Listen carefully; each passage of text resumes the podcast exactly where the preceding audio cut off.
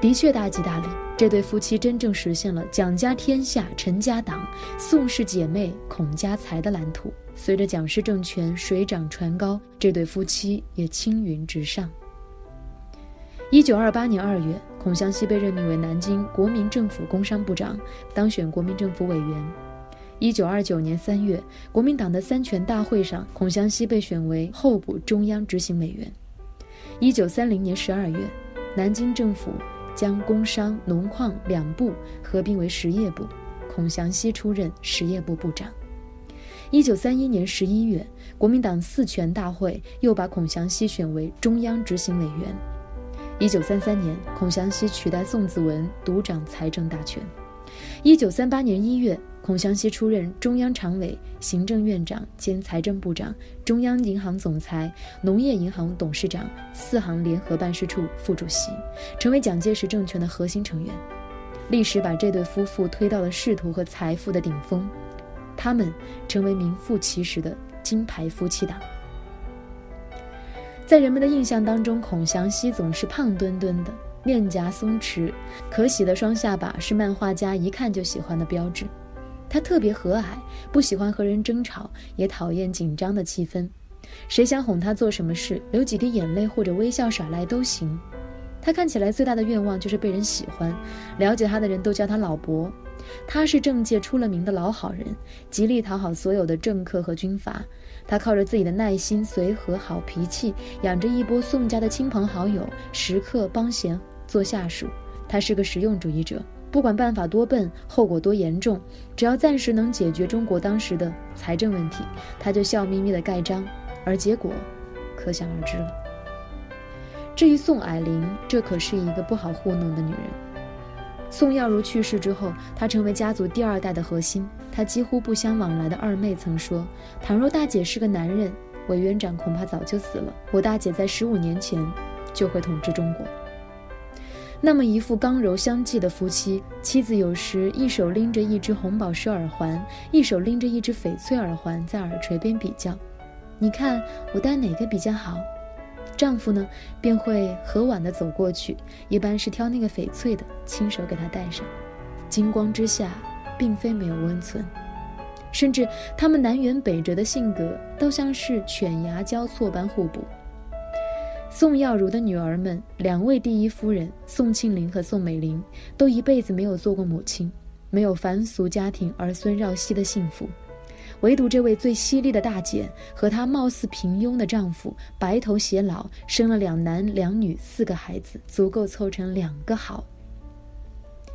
同样是支持抗日战争，三妹以第一夫人的身份奔走运筹，二妹以一贯的低调善良默默参与，而大姐连慈善都充满了实业家的财大气粗。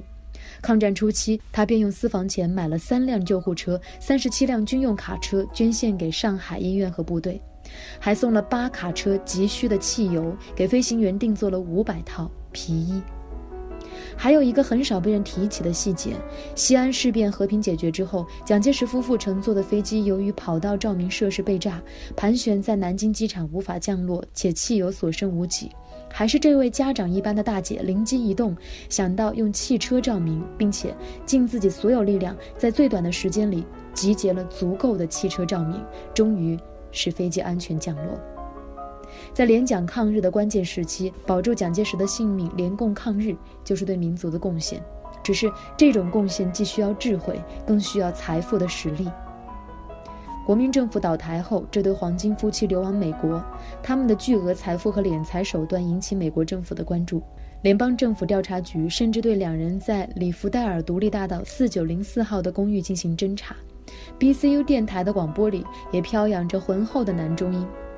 新资料，新资料，现在公布世界富豪前五十家排行榜，第一名摩根金融业，美国；第二名洛克菲勒石油业，美国；第三名孔祥熙。这对只想低调度日、惊弓之鸟一样的夫妻耸促不已。他们拿出当年在政商两界开天辟地的合作精神，商量对策。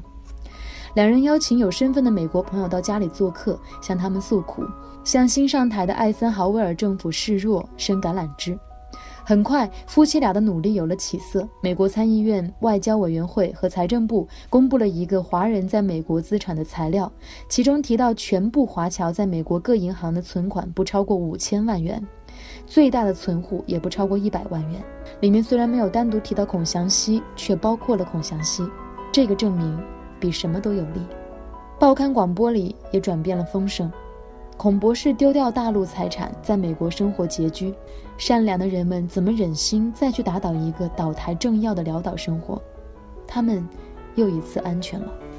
于是，他们恢复了昔日的雄心，在保镖、医生的护卫下，携手视察自己的资产。在巴西圣保罗、里约热内卢，在美国路易斯安那州新油田，在德克萨斯州的航空避难所，他们像一对最亲密的战友，无话不谈，相互支持。携手终老。爱情的属性难免短暂，若要长久延续，需要更多的支撑，以及建立在共同目标上的相互依赖。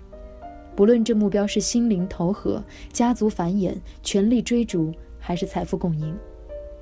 真情假爱当中，乔治·克鲁尼最终和琼斯走到了一起。经历了那么多不可能，两个人发现三观一致，能够共同致富，也是深厚爱情之一种。你会觉得这个答案残忍吗？它只是个真实却不够动听的爱情的理由。作为最早的社会组织，夫妻起初便是一个经济共同体。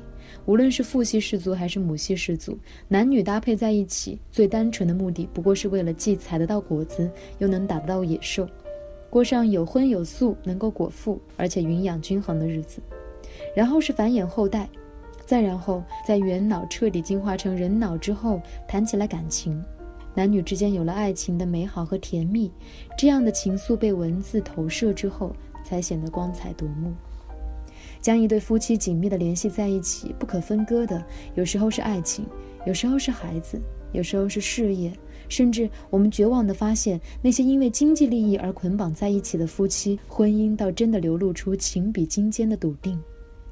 感情会改变。孩子会长大，社会关系会变迁，而稳固的婚姻却是你有了他就足够，就无憾。他是父母，是子女，是友人，是同僚，是男欢女爱，也是高级合伙人。